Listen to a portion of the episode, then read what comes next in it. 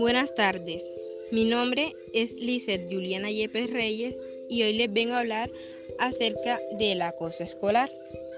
Para empezar, definamos qué es acoso escolar. El acoso escolar es uno de los peores problemas a los que se puede enfrentar un niño o un joven.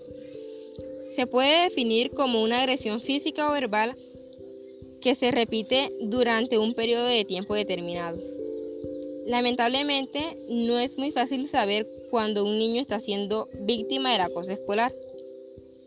Los signos de que un niño está sufriendo acoso escolar varían en función de factores como lo son la edad o su personalidad. Algo que hay que recordar es que encontrar solo uno o dos síntomas de bullying en un niño no tiene por qué significar que esté sufriendo acoso. Sin embargo, si un niño presenta gran cantidad de pequeñas heridas o moretones y es incapaz de explicar por qué se han producido, o se pone a la defensiva cuando se le pregunta, puede que esté siendo víctima de bullying físico. También hay otros síntomas.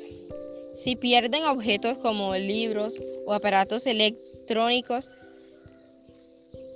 otro signo es la ruptura de objetos personales, como la ropa o sus útiles escolares.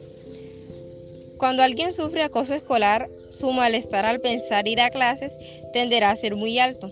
Es posible que presente problemas como dolor de cabeza, dolor de estómago, mareo. También comienza a no tener hambre al llegar a su casa o incluso puede comer más de lo que es habitual. La intimidación física se presenta por medio de golpes, gritos, empujones, gestos groseros y la intimidación emocional se presenta por burlas, risas, insultos, envío de mensajes por medio de un teléfono o por medio de una computadora. Eh, el acoso escolar también se podría definir cuando alguien está siendo herido por medio de palabras o acciones de manera intencional.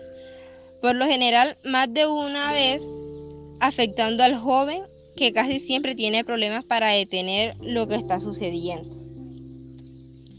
Eh, si los niños comienzan a llorar mucho más de lo habitual, este es otro síntoma de que está siendo víctima del bullying. También empezarán a empeorar los resultados resultados escolares.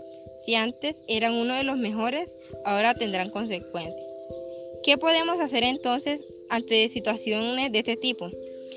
Lo más útil suele ser enseñarle al niño a valerse por sí mismo y, darse, y darle nuestro apoyo. Por un lado, hay que enseñarles que el hecho de ser acosados no indica que haya nada malo en él, sino que es un reflejo de los problemas de la otra persona. Gracias.